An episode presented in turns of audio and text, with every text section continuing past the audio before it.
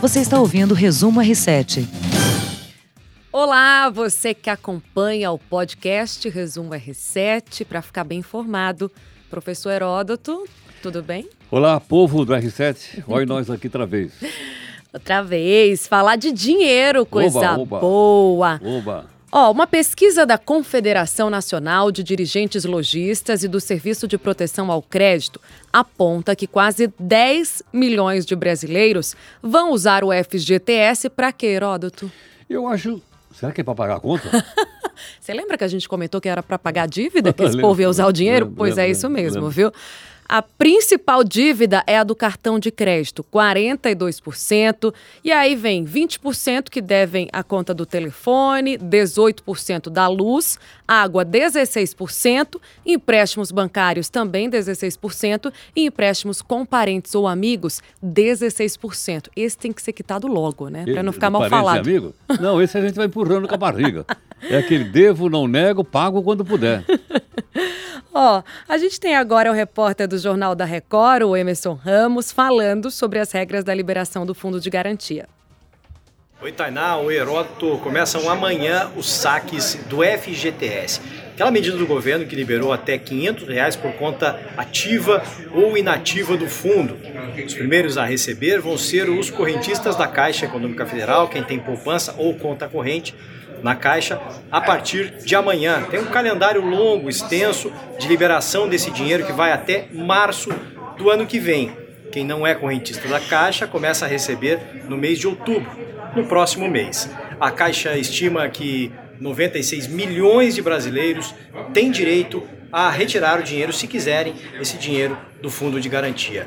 É opcional, não é obrigatório. O trabalhador decide se quer sacar esse dinheiro. Você acha vantagem? Olha, se, se a pessoa tiver dívida, eu acho, principalmente a gente está brincando aí, mas nós principalmente para pagar banco. Por quê? Banco e cartão de crédito tem juro muito alto, então seria bom tirar e pagar.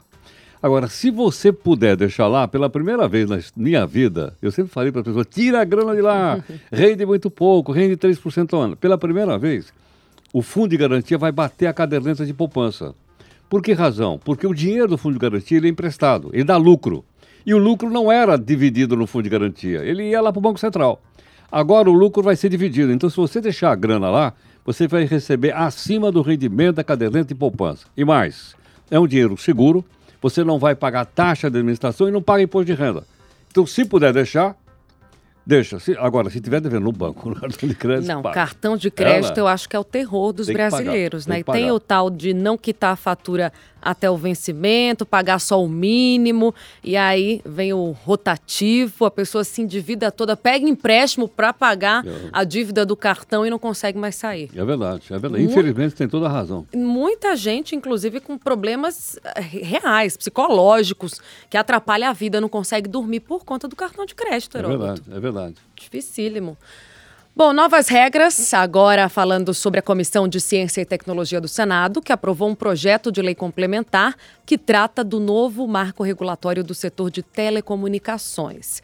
Esse texto altera regras criadas há mais de 20 anos. Agora ele vai para análise do plenário da Casa. É um projeto que atualiza uma lei de 1997. A principal mudança é a permissão para que as empresas que fornecem telefonia fixa migrem do regime de concessão para o de autorização, já praticado nos serviços de telefonia celular, TV por assinatura e internet, por exemplo. Heródoto, esse projeto aí vem na onda da modernização do país, né? Exatamente. E olha, ele está saindo, está indo da, da área da, da concessão para autorização. Sim. Po- Pode ser dois palavrões, mas é interessante. Concessão é o seguinte: olha, eu tenho a concessão aqui no estado tal, então só eu tinha. Fica um monopólio. Quando eu estou autorizado, pode ter um, pode ter dois, pode ter três. Então aumenta a concorrência e melhora o serviço, com certeza. É isso que se espera, a melhoria do serviço, maior investimento, também maior confiança, mostrar também lá para outros países que a gente não está só dependendo de reforma da Previdência. É importante Não. falar de outras agendas. É, exatamente. Nós temos que, isso aí tem que reformar o Estado, né? Isso vem lá da- de trás, entendeu? De concessão vem lá da época do Getúlio Vargas. O pessoal acha que ele já morreu, mas o fantasma dele continua vivíssimo.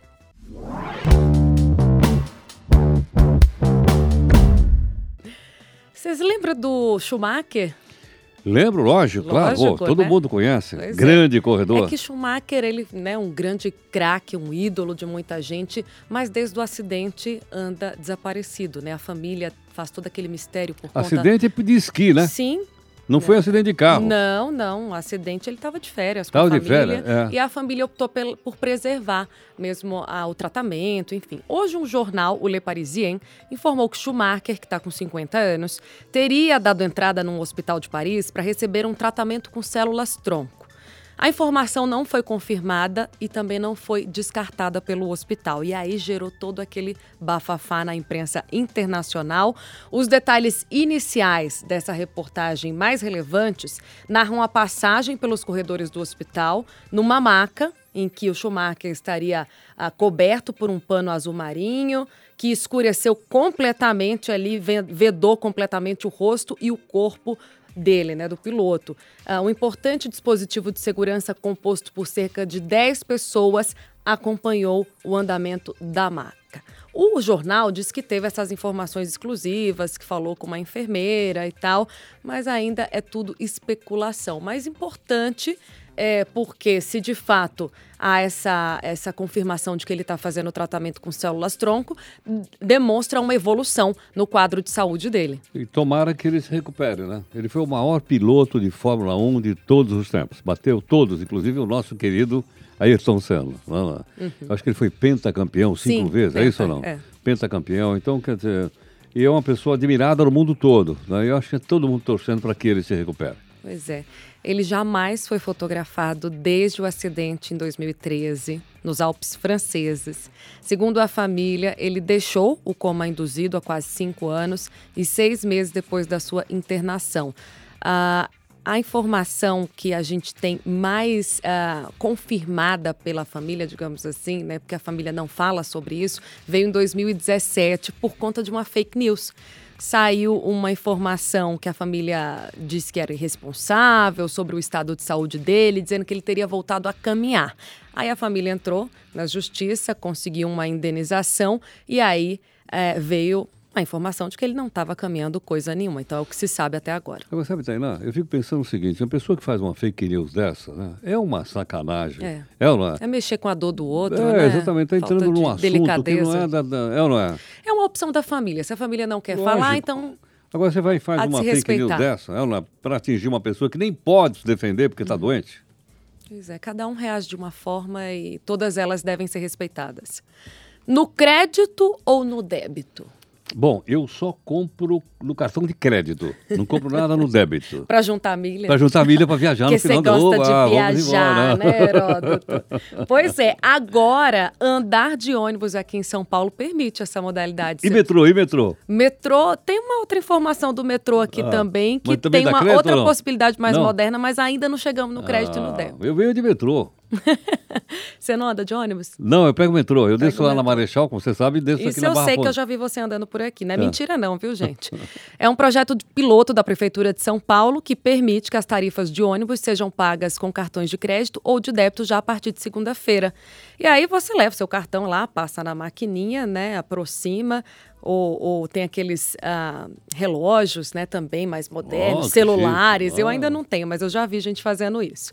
É um novo método que não possibilita o uso de mais de um ônibus por tarifa nem integração com trens ou metrô, como acontece com o bilhete único. Vai ter duração de três meses até que atinja 500 mil transações.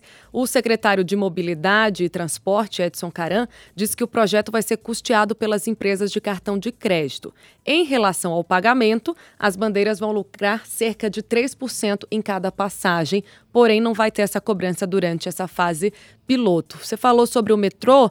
ah, há uma semana, na verdade é a CPTM, né? Há uma semana o governo de São Paulo começou a testar o bilhete unitário com o QR Code. Você sabe, Ah, né? tá, Aquele tá, QR aquele- Code que a gente aproxima no celular. sei. Em sete estações da Companhia Paulista, Paulista de Trens Metropolitanos e também do metrô. E aí existem três formas de usar a tecnologia, o pessoal está aprendendo. Vamos ver se isso vai dar certo. Espero que sim, que a gente tem que se modernizar. Sem dúvida. Olha, eu fui trabalhar na Olimpíada em Londres há seis anos.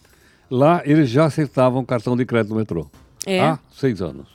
Então a gente está bem atrasado, né, Heródoto? Ela, E você sabe que daí, disso daí vai surgir uma hum. grande discussão que é a situação dos cobradores. Ah, bom, claro, sem dúvida. Pode esperar, né? Claro.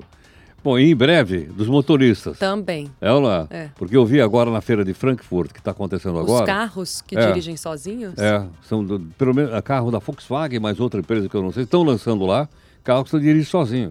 Então, motorista também, é ou não é? Você viu o que aconteceu com os taxistas com o advento dos aplicativos aí. Uhum. 99, Uber, Cabify, é ou não é? Sim. Diminuiu muito o trabalho dos, dos taxistas.